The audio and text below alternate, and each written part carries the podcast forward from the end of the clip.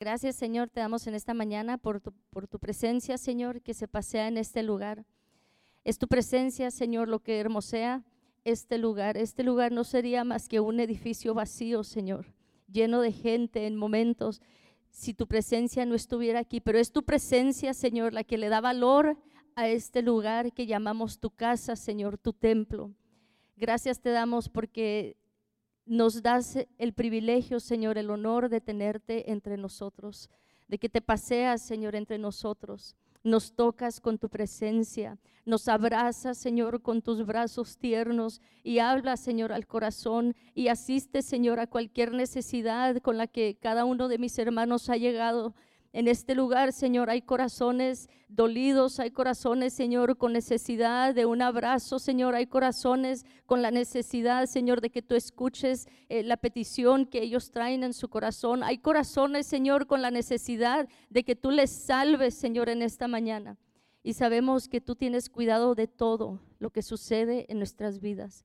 En este momento, Señor, yo pido por el corazón de cada uno de mis hermanos que tú puedas prepararnos, Señor, para escuchar tu palabra, que puedas preparar este, nuestra vida, nuestro corazón para recibirla, para abrazarla, Señor, para ponerla por obra. En el nombre de Jesús, Señor, yo me pongo en tus manos pidiéndote que pueda ser un instrumento, Señor, en tus manos. Es todo lo que soy, Señor, es soy un instrumento para ti. Úsame como tú quieras, en el nombre de Jesús, que seas tú el que hables a nuestras vidas en esta mañana. Amén. Si quiere, tome su asiento y prepare Hechos 6. Voy a empezar con una anécdota. Ya saben que los presidentes tienen los escritores de discursos, ¿verdad? Ellos, ellos dan el discurso, los vemos en la tele y, y ellos dan el discurso al pueblo, pero hay alguien que les escribe su discurso, ¿verdad? Entonces, eh, eh, este testimonio viene de, la escritora de discursos del expresidente eh, Ronald Reagan. Ella se llama Peggy, o se llamaba, no sé, Peggy Nuan. Pero como ella tenía contacto regular con el presidente, la gente comúnmente cuando quería saber algo del presidente, como, como cómo era él realmente detrás de las cámaras, detrás de las puertas, donde nadie lo veía, este, ella comúnmente daba la historia del baño, así le, así le puso ella a este, a este testimonio de él. Dice que unos días después de que el presidente Reagan recibiera un disparo, eh, pues él estaba recuperándose. Entonces, ah, unos días después, él como que se sintió lo suficientemente bien para salir de la cama. Se, ya sabe cómo los doctores nos dicen, descanse, no se levante, repose. Pero ahí queremos andar tendiendo la cama y lavando los trastes. No, no, es que nomás voy a lavar los trastes. No, esto no me afecta. Ahí estamos todas dobladas. Pero no, no, yo estoy bien, yo lavo los trastes. ¿Verdad? Y no hacemos caso. Pero pues el, el, hermano, el presidente, debía estar en su reposo, descansando, tenía quien le ayudara pero él se sintió lo suficiente bien, para levantarse en la mañana, irse al baño y echarse algo de agua en la cara, ya sabe, para medio despertarse. Entonces, cuando, cuando él, ya se, se, se, echa agua en la cara y todo, pues se mojó el lavabo, pero el agua cayó al suelo, pues obviamente me imagino que él no estaba en, en toda su libertad de moverse, sabe, como libremente. Entonces el agua cayó en el suelo y vio que había dejado ahí como que un medio, medio charquerío, ¿verdad? Y agarra las toallas, agarra unas toallas, unas toallas de papel, las toallas, y él se hinca y empieza a secar el agua. Entonces llega un asistente a, revisar como a revisar al presidente, a ver si está bien, a ver si se le ofrece algo llega un asistente y lo ve en el suelo hincado de rodillas limpiando el agua. Y le dice, no, señor presidente, ¿qué está haciendo usted? Levántese, levántese, deje ahí. La enfermera, la enfermera hace eso, usted venga, siéntese, acuéstese. Y, y, él dice, no, no, no, yo hice este tiradero, me moriría de vergüenza si yo dejo que la enfermera limpie esto, yo lo voy a limpiar. Y la, la, este, la escritora Peggy eh, ella dice, ese es el tipo de hombre que él era. Eh, ahí está el, hombre de la nación más poderosa del mundo, eh, hincado, recogiendo, secando su, su tiradero, vamos a decirle así, de agua, ¿verdad? Pero él está mostrando realmente el carácter humilde que él tenía, para sorpresa de muchos. Entonces, en la opinión de la escritora Peggy Noan, ella dice que el presidente Reagan era un gran hombre porque prefería servir que ser servido. Y este, nuestra enseñanza de esta mañana se llama el valor del servir. Vamos ahora sí a Hechos 6, del 2 al 5, vamos a leer. Y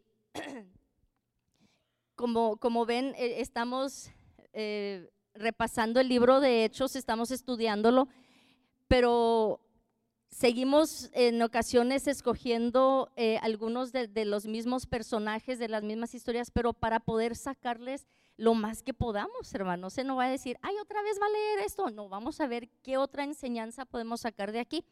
Estamos en Hechos 6.2, hermanos. Dice, entonces los doce convocaron a la multitud de los discípulos y dijeron, no es justo que nosotros dejemos la palabra de Dios para servir las mesas. Busquen pues, hermanos, de entre ustedes a siete varones de buen testimonio, llenos del Espíritu Santo y de sabiduría, a quienes encarguemos este trabajo. Y nosotros persistiremos en la oración y en el ministerio de la palabra. Y dice la primera parte del 5, agradó la, por, la propuesta a toda la multitud. Hechos aquí nos muestra a los diáconos que fueron escogidos para servir.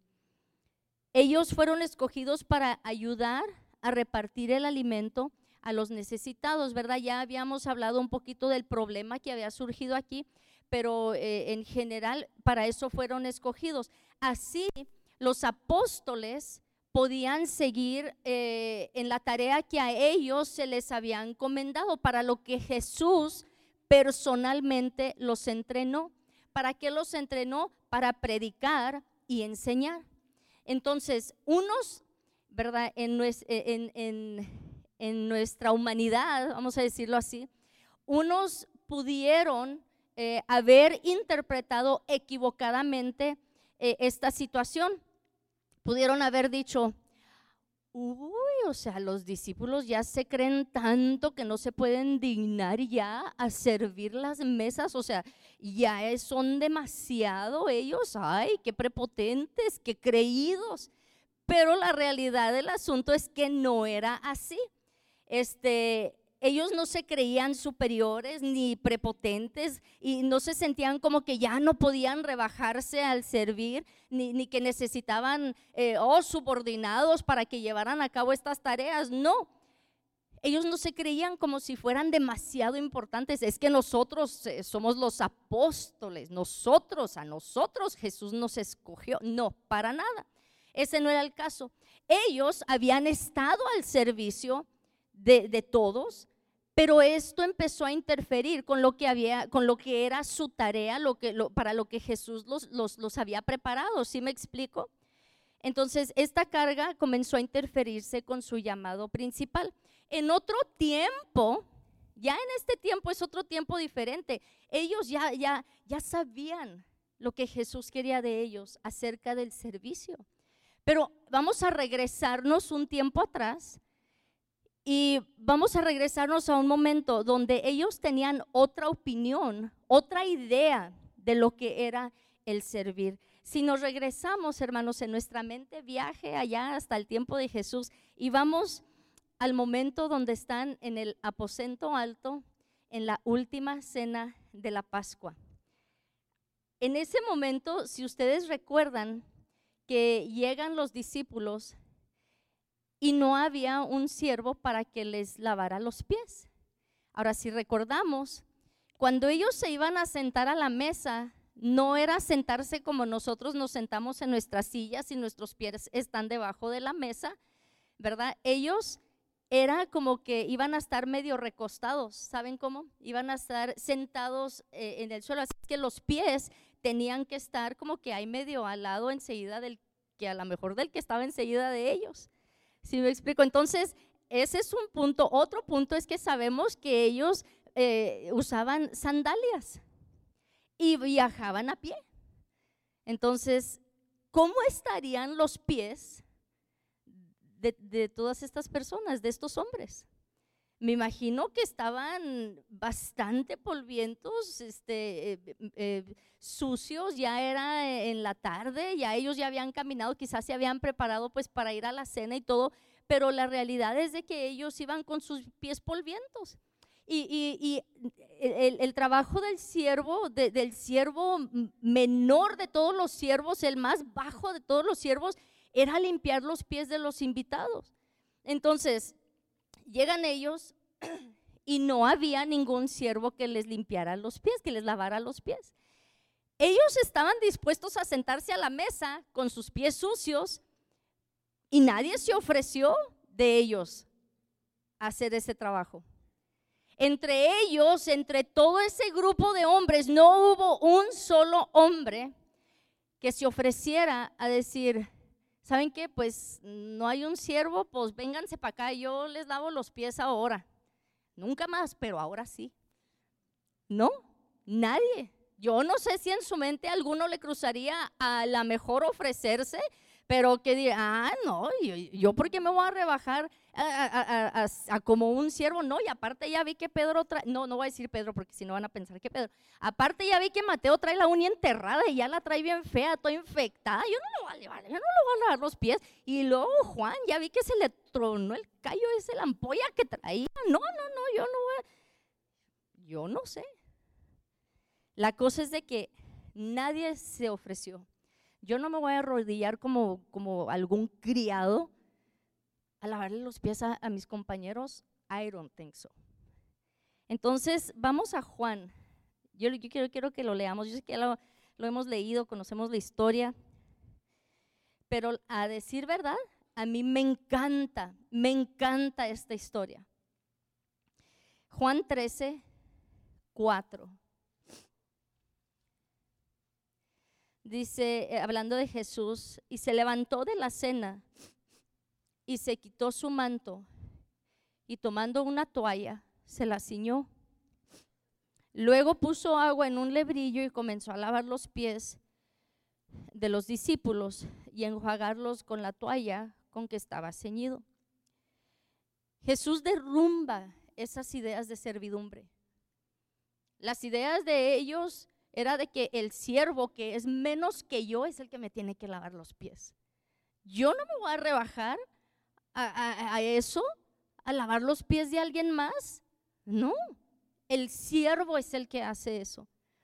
Y Jesús aquí derrumba esa idea de servidumbre. Quiero que se lo imagine, llenando un recipiente de agua y luego se arrodilla delante de sus discípulos y empieza a lavarle sus pies uno por uno. Y yo no pienso que se los estrujó, ni que, ni, que se los ah, haya hecho con asco, no. Yo creo que Jesús con toda su ternura y con todo su amor lo hizo con cariño, de corazón. Y yo creo que ellos pudieron sentir eso. Ahora, si yo nomás pensando, yo no me puedo imaginar la lloradera que tenían estos hombres ahí ese día. Pero estamos viendo que Dios mismo, el que vino a salvar al mundo entero, a todos los pecadores del mundo, está lavando los pies de esos mismos hombres pecadores a quien vino a salvar. Y Él en este momento está ilustrando un principio que Él ya les había tratado de enseñar. Si apunta, mire, busque Mateo 20, 26. Le voy a dar la, eh, la parte, el mismo, el, el, versículo similar en Marcos. Si quiere, apunte Marcos 9:35. Y van aquí unos discípulos de él discutiendo sobre quién es el más importante entre ellos. No me puedo imaginar cómo fue esa conversación, pero llega Jesús y les pregunta, ¿de qué están hablando? Y ellos no le contestaron, no le dijeron. Yo no sé si les dio vergüenza o qué, pero no le contestaron. Entonces Jesús les dice, miren, quien quiera ser el primero debe tomar el último lugar y ser el sirviente de todos los demás. Y ahora sí, mire, ahí en Mateo 20, 26, él les está explicando, vamos a leer 2026, pero si lee un poquito antes, les está explicando cómo los gobernantes y funcionarios se comportan con, con, prepotencia y como que hacen alarde de su autoridad. Entonces Jesús les dice, pero entre ustedes será diferente. El que quiera hacerse grande entre vosotros será vuestro servidor.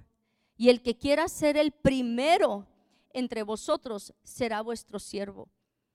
En otra versión dice, el que quiera ser el primero debe de ser el sirviente. Entonces Jesús les está enseñando que el que sirve no es menos.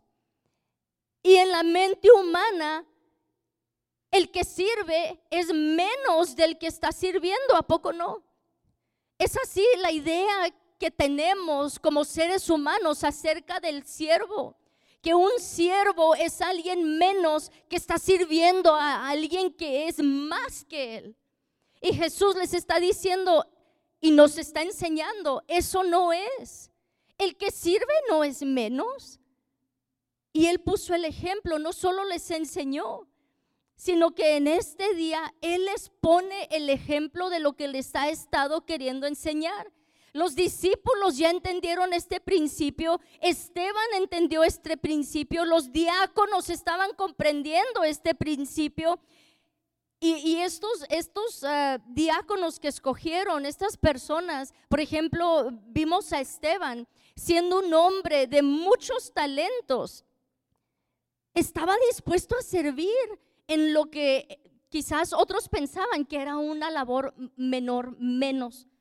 Porque si Esteban oraba y, sucedían milagros, ¿por qué lo ponen a servir mesas? Él debe de estar allá. O sea, porque es un hombre grande. No, Esteban sabía y entendía el principio de servir. Él no buscó como que, ay, no, yo, no, yo, yo, yo puedo hacer más. Yo soy más porque Dios me ha dado unos talentos tremendos. A mí no me pongan a servir mesas para nada.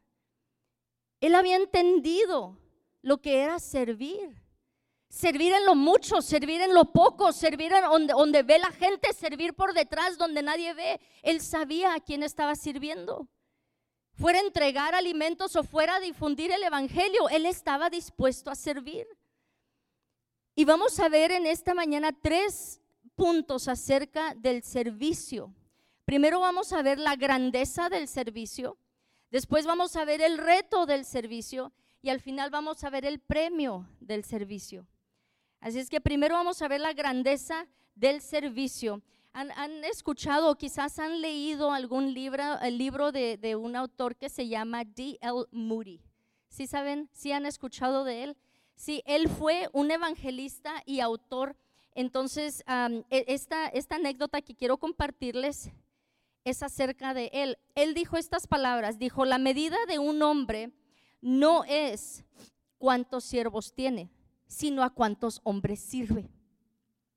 Y D.L. Moody encarnó estas palabras. Él no solamente las enseñó porque era un maestro, porque era un, un, evangelista y él sabía lo que tenía que decir, no, él vivió estas palabras. Y este testimonio es contado por un autor que se llama, un pastor, en un libro que tiene, él se llama Gary In, Inrig.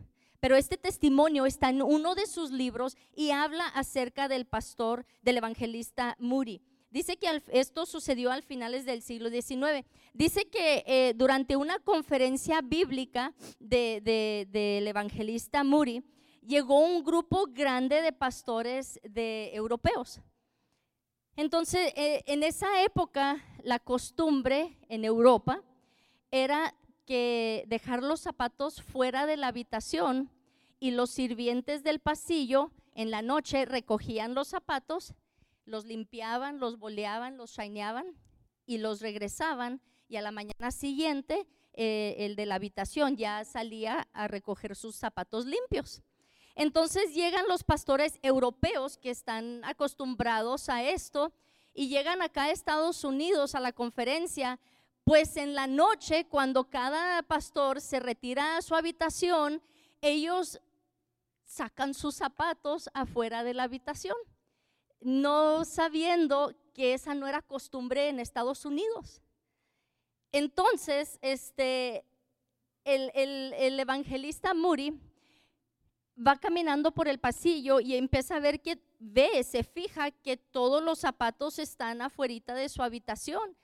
Y él, tiene como que dice, les digo y los avergüenzo porque les va a dar vergüenza de decirle, es que esto no se acostumbra aquí. Oh, pero imagínense, pues. Entonces él dijo, no, yo lo voy a hacer. Sin decirle a nadie, bueno, más bien primero fue con los estudiantes, eh, los que tienen ahí, que están estudiando junto con ellos, y les eran jóvenes, y les dijo, hey, miren, sucede esto, ¿alguien de ustedes quiere eh, ayudar con los, con los zapatos, este, limpiarlos y regresar este, para los pastores? Y nadie dijo nada. Algunos dieron su excusa, su pretexto, pero realmente nadie se animó a hacerlo. Entonces ahí el, el evangelista dijo, está bien, gracias, pero él dijo, yo lo hago, sin decirle a nadie. Él recogió los zapatos, se metió a su habitación y empezó a bolearlos. Y yo, no sé, no sé cuántos pares de zapatos serían, pero él lo estaba haciendo en secreto y estaba, yo me imagino ahí, yo me acuerdo que mi papá tenía su cajón de bolear, que yo me quedé con él. Hermanos, mi papá me enseñó a bolear zapatos, de que lo haga es otra cosa pero con grasa y toda la cosa, hermanos. Así es que si un día me ve aquí con las uñas todas negras, es porque ese día volí en mis zapatos. Pero tiene, tenía su cajón y todo así de los viejitos de madera y todo, tenía ahí su, su tinta fuerte, tenía su grasa, su cepillo y, sus trapitos, ¿verdad? Entonces, eh, cuando él se ponía a bolear sus zapatos, me decía, ven para que me ayudes. Y me hacía que yo metiera mi pie en su zapato y se lo detuviera mientras se lo boleaba. Y luego agarraba el, ya el trapito al final, ya cuando le da así con, presión y todo, le da así. Y luego le hacía.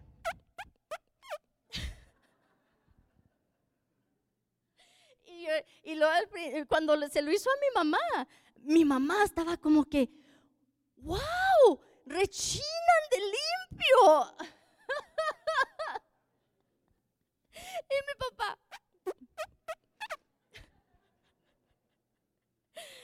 Así es que yo, y, con esto, hermano, yo me, yo me acordé de mi papá y yo dije, o sea, yo me pregunté, ¿y el hermano cuando lo haría rechinarían de limpio? Así es que está el hermano ahí boleando los zapatos y, y, yo creo que se los dejó bien padres, ¿verdad?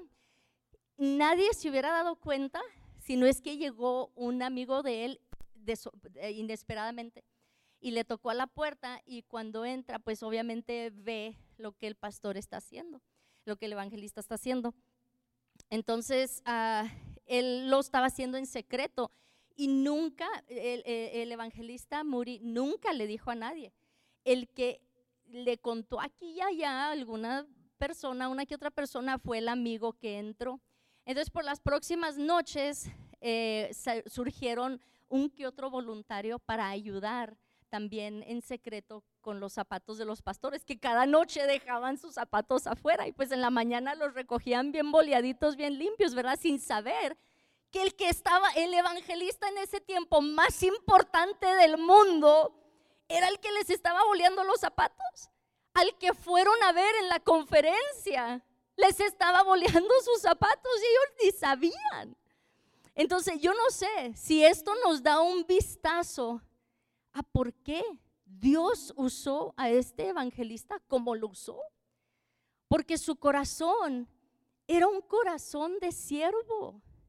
En su corazón, solamente porque él era un evangelista reconocido, él no lo tenía aquí en la cabeza que él era más. Él sabía a quién estaba sirviendo y que estaba aquí para servir a los demás no buscó el reconocimiento de los demás, no buscó el halago de aquellos a quienes sirvió, no, no esperó ser él el servido, porque él era el evangelista D.L. Moody. No, él fue el que sirvió en secreto, sin que nadie se diera cuenta.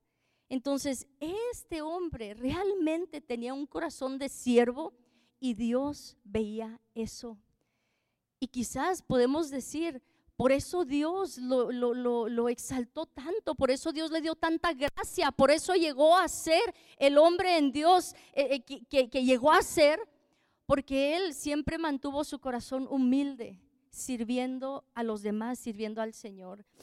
Martin Luther King Jr. dijo, todo el mundo, fíjese, todo el mundo puede ser grande.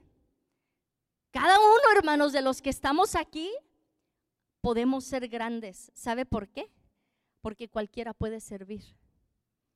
Todos los que estamos aquí podemos servir. Dice, no tiene que ser un erudito para servir. No tiene que saber acerca de la ciencia para servir. No tiene que saber acerca de las leyes de la física para servir. No tiene que saber quién es Einstein. No tiene que, tener un título universitario para servir. Para servir solamente se necesita un corazón lleno de gracia y una vida que sea impulsada por amor. Es todo lo que necesitamos para servir. Así es que no, no está fuera de, nuestra, de nuestro alcance servir.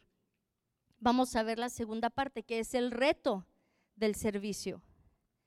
A ver, les voy a hacer una pregunta y usted contéstese ahí solito. ¿Ustedes creen que, que es un reto poder servir? Un reto es algo difícil que se lleva a cabo, es un desafío para el que lo está haciendo. Así es que usted contéstese, ¿será un reto poder servir? Yo le voy a decir, sí lo es. Porque podemos decir, bueno, todos lo podemos hacer. Sí, todos lo podemos hacer, pero sí es un reto. Y déjeme le digo por qué. Porque para servir tenemos que morir a nosotros mismos. Porque el servicio es una acción sin egoísmo. Y nosotros como seres humanos tendemos a buscar lo nuestro, ¿no es así? Tendemos a enfocarnos en nosotros mismos primero. Y el servir es ver por otros. Y muchas veces no estamos dispuestos a dar ese paso. El servir no tiene que ser una acción súper llamativa, hermanos. No tiene que ser algo grande que esté fuera de nuestro alcance. El servir puede ser en una acción tan sencilla, en un, e, e, en un detalle simple. Eso puede ser el servir. Por ejemplo, recoger la ofrenda, alguien lo puede menospreciar como que, ay, pues nomás pasan las canastas, se pasa una, una en una orilla y otra en la otra, y pues los que las pasamos somos nosotros. Ese es un servicio. El poner un vaso de agua es un servicio, aunque nadie lo vea. El limpiar el templo es un servicio porque nosotros venimos a disfrutar un lugar limpio. Nos podemos sentar en unas sillas que fueron limpiadas esta semana.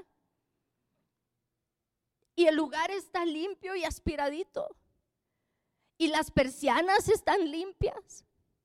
Y los salones donde van nuestros niños están limpios esperando que lleguen ellos para disfrutar ahí su lugar, sus mesitas. El servicio, hermanos, no tiene que ser algo grande ni algo visto por muchos. Son las cosas sencillas, hermanos, que hacemos por otros, pero que salen de nuestro corazón. Todos podemos hacerlo. Mire, el autor Calvin Miller nos describe, les voy a leer el, el, párrafo exactamente como lo escribió, porque está, e, está muy completo y describe el reto de servir a los demás. Dice él, desafortunadamente, servir a la gente es la única manera que podemos servir a Dios. Pero mire, servir a la gente significa que vamos a salir heridos en el proceso. Sí, hermanos, cuando sirvamos, muchas veces vamos a salir heridos. Y dice, si no tenemos cuidado, el dolor que involucra nuestro servicio puede en última instancia llevarnos a despreciar a aquellos a quienes una vez fuimos llamados a amar. Si no tenemos cuidado, hermanos, de que nuestros ojos estén puestos en Jesús en todo lo que hagamos, porque va a haber gente que los va a despreciar, porque va a haber gente que los va a lastimar. Y si no tenemos cuidado y nos enfocamos en ese dolor que nos causa la gente, vamos a empezar a despreciar a esas personas a las que fuimos ah, llamados para amar. Así es que es un reto servir, sí. Y sigue, dice, Charlie Brown tenía razón. Todos queremos servir a Dios, pero puede ser terriblemente degradante servir a la gente para lograrlo. Hay un refrán que dice así, mi problema no es amar al mundo entero. Mi verdadero problema o reto es amar al vecino de al lado. ¿Por qué? Porque hay veces que son demasiadas las ocupaciones que tenemos y ahí es donde entramos en, ver por lo nuestro. Cuando ver por los demás, pues es, morir muchas veces a lo nuestro para poder extender eh, eh, el servicio a alguien más. Y, nos preocupamos eh, más por nosotros que preocuparnos por otros. ¿Por qué? Porque es más difícil amar a los que están cerca de nosotros ¿Pero por qué? Es más difícil porque cuanto más conocemos a las personas, más fácil nos cansamos de ellas. Entre más conocemos a las personas, más nos enfocamos en lo que nosotros percibimos ser sus debilidades. O, ay, es que hace esto y, ay, cuando empieza así como me fastidia y empezamos a enfocarnos en esas cositas. Por eso se nos hace tan difícil amar al que está más cerca y servir al que está más cerca.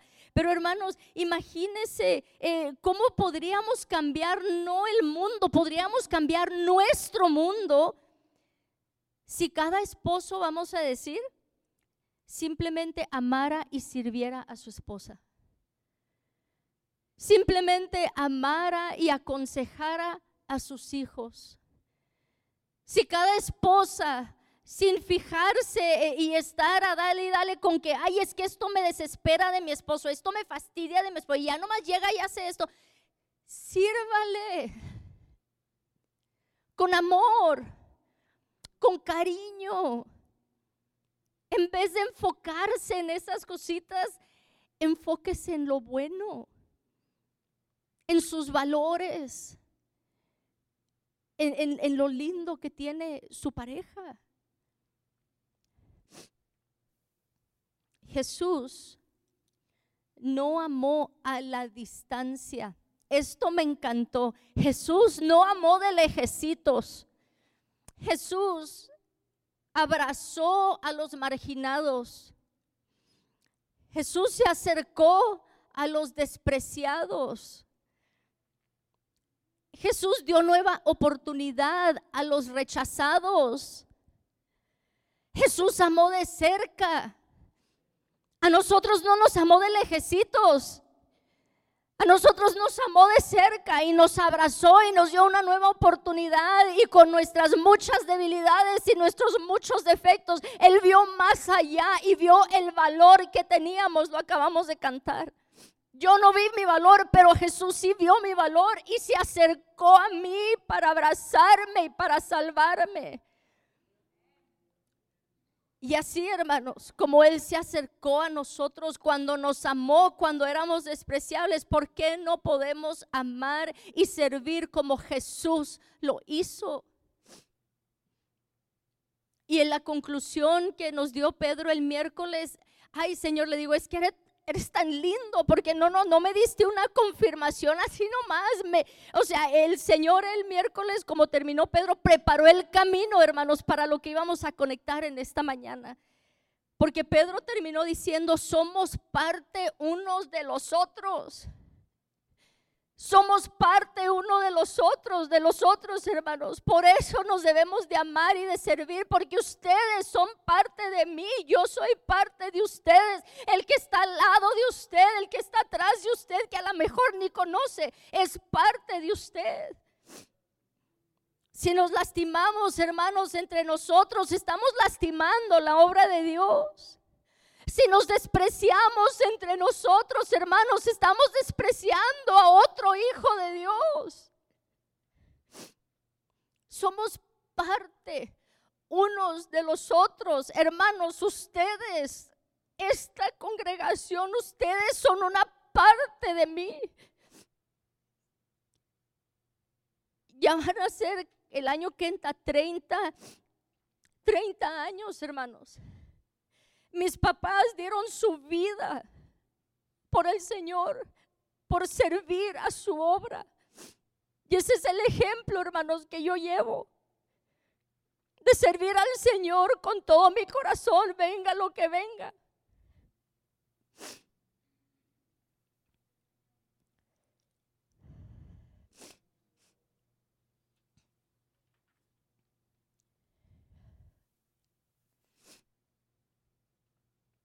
Vamos a ver el premio por servir.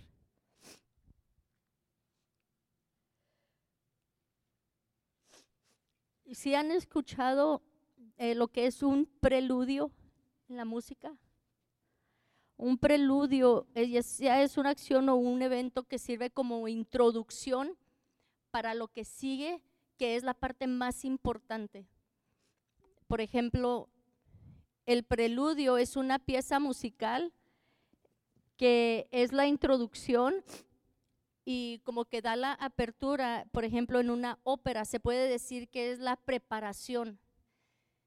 Si, si me explico, es esa pieza de música que le da como que la introducción a la parte más grande, a la parte principal, a lo mero bueno, vamos a decirlo así. Si saben, si saben de lo que hablo?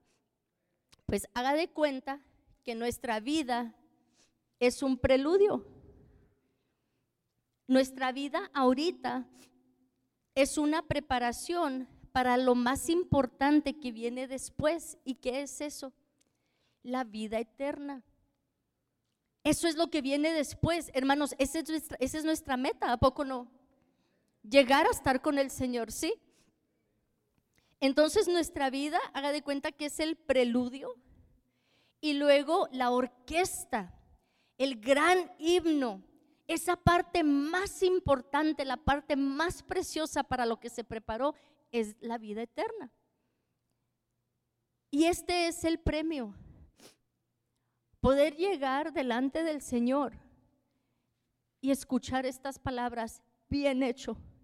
Imagínese, Dios mismo diciéndome a mí, bien hecho.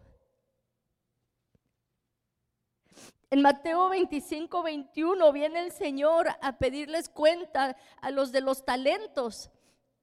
Y cuando hicieron bien, les dijo, bien hecho, buen siervo fiel.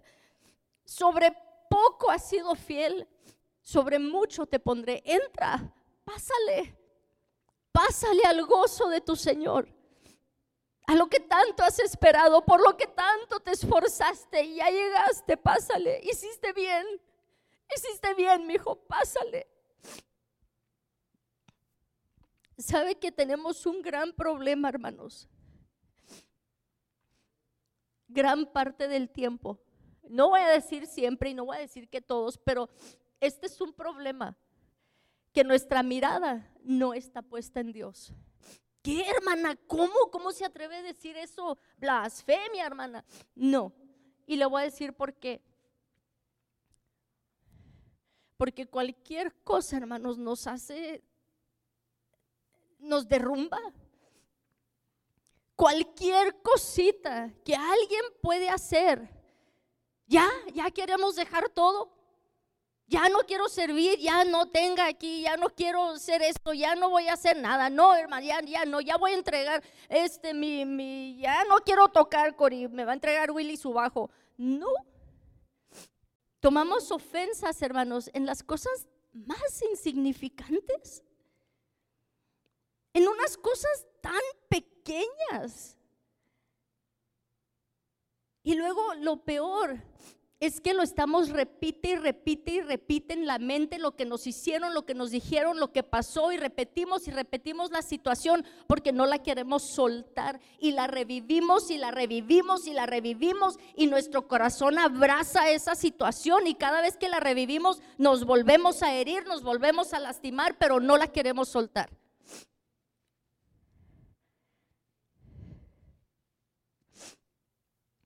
¿A ustedes los han ofendido?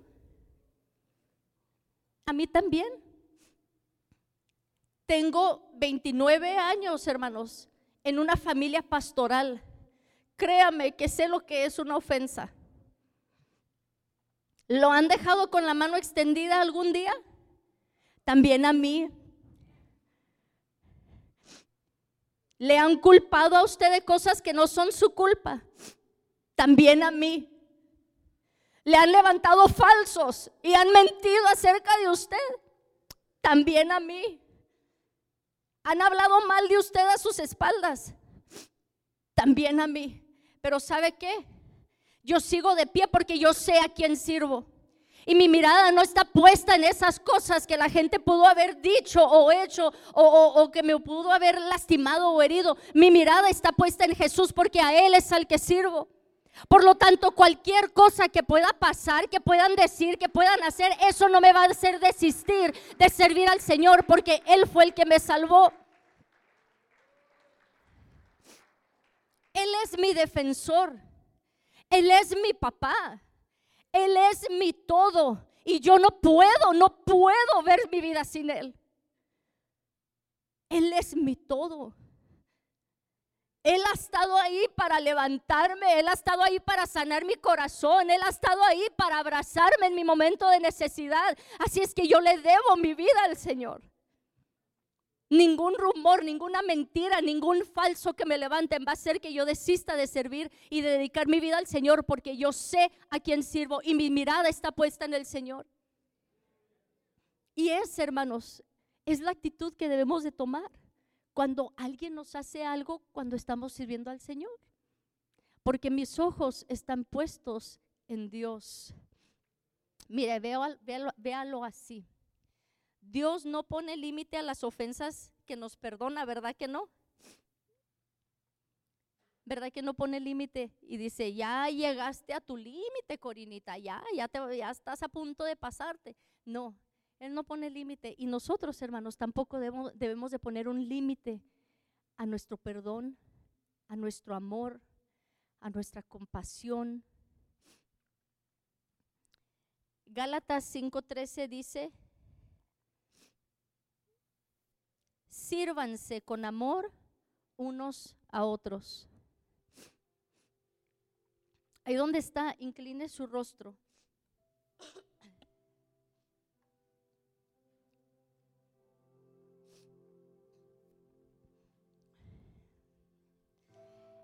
Regresando un poquito a hablar de Esteban, vimos la muerte de Esteban, ¿se acuerdan? Esteban dio su vida, literalmente dio su vida por el Señor. Él fue un siervo en todo el peso de la palabra. Le voy a leer Hechos 7:56, hablando de los últimos momentos de Esteban. Y dice, o sea, e, en, en, sus últimos momentos, fíjese, a punto de pasar del preludio a esa sinfonía gloriosa. Dice acerca de Esteban, miró hacia arriba, miró hacia arriba, a él lo están apedreando lo acaban de arrastrar, lo acaban de, aventar ahí para apedrearlo, para matarlo. Y él miró hacia arriba para ver los cielos abiertos y al Hijo del Hombre a la derecha del Padre. Aquí está Esteban. Lo están apedreando, le están gritando insultos, le están aventando con odio, pero sus ojos estaban puestos en Jesús. en su Salvador. Nosotros, hermanos, si podemos mantener delante de nosotros la imagen de Jesús en todo momento, así como Esteban, fíjese lo que le voy a decir, no debe de haber ninguna dificultad, ningún dolor, ningún ridículo, ni persecución, ningún chisme, ni ningún tipo de obstáculo que nos convenza a no serle fiel a Dios en nuestro servicio. No importa, hermanos, que caliente se ponga el fuego. No importa qué tan pesadas puedan estar las piedras que vengan en contra de nosotros, hermanos. Lo que hacemos es por amor a Jesús porque Él nos amó. Y Él nos enseñó cómo debemos amarnos, cómo Él nos amó. Y nos enseñó cómo debemos servirnos unos a otros, así como Él, como él nos enseñó con su vida, así servirle a Él. Y lo acabamos de cantar, me encantó, me encantó eh, que, este canto que, que, ministraron los hermanos ahorita en la adoración, me encantó que tocó el día de hoy, porque dice el canto, tu amor me envuelve, me sostiene. Tu amor sin condición. No hay nada, hermanos, que nosotros podamos hacer que pueda hacer que Jesús nos deje de amar. Dice, me recibe y deja las 99 y va por mí. No puedo ganarlo, no hay nada que yo pueda hacer para ganar el amor de Dios. Y dice, no, no, no, no puedo merecerlo tampoco. Pero tu amor me persigue. Por muy lejos que en veces yo quiera alejarme, el amor de Dios es tan grande que me persigue. A donde yo quiero huir, ahí me persigue su amor. No hay sombra que no alumbres, no hay monte que no escales para encontrarme. Tanto así es el amor de Dios que no importa dónde caigamos y que tan bajo caigamos, el amor de Dios sigue extendiéndose hasta ese lugar para buscarme. No hay pared que no derrumbes o mentira que no rompas para encontrarme a mí. Tanto así me ama el Señor. Tanto así lo ama a usted.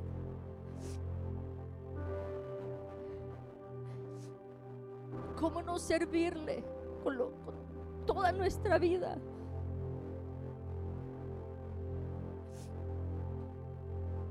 El altar está abierto, hermanos. Y les invito, les invito hermanos, a que no despreciemos el altar. Hay muchas iglesias, hermanos, que ya, ya han soltado los altares. Yo no quiero hacer eso.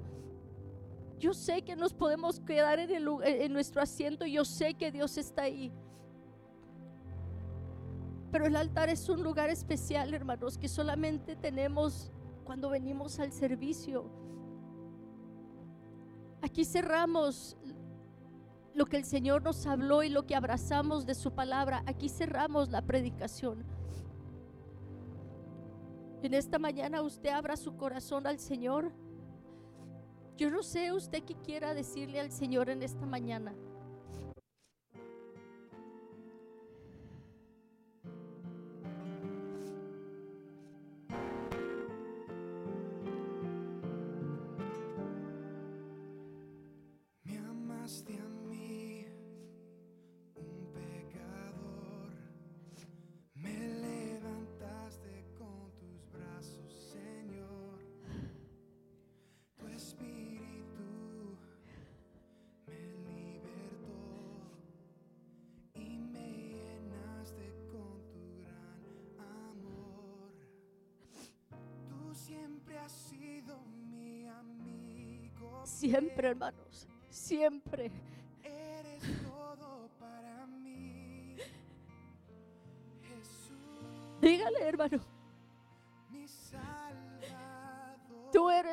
Salvador. Eres mi Redentor. Tú eres todo, Señor, para mí. Eres todo, Señor, para mí. Yo no sé dónde estuviera si no hubieras llegado a mi vida.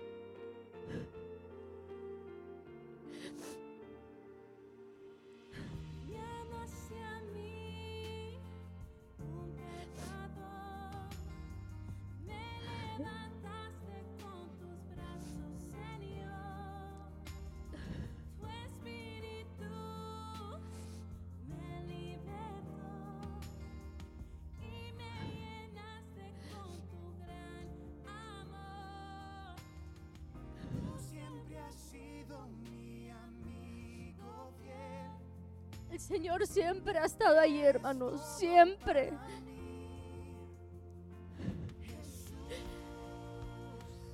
Él es, hermanos, la razón de nuestro existir, la razón de, de, nuestro vivir, la razón, hermanos, por qué estamos en este lugar, la razón por nuestra salvación es Él.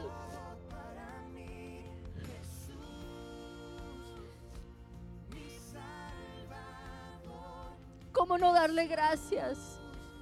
¿Cómo no ser agradecidos? ¿Cómo no servirle, hermanos, con todo el corazón? Si Él dio su vida por nosotros, porque nos amó. ¿Cómo yo voy a abandonar a mi Salvador? ¿Cómo yo voy a abandonar a aquel que ha sido mi todo?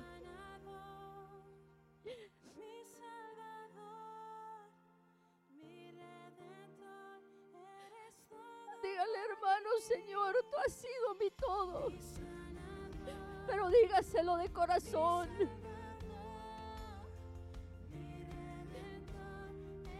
No has puesto un límite, Señor, a las veces que me has perdonado, a las veces que has visto más allá, Señor, de mis fallas, de mis ofensas.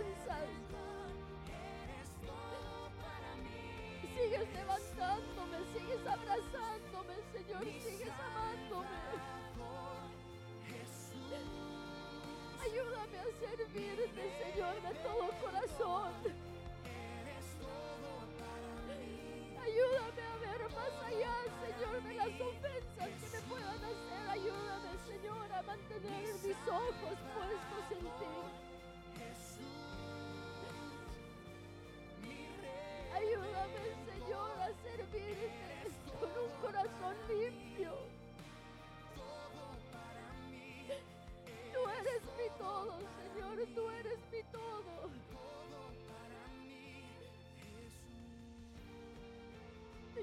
Quiero decir que te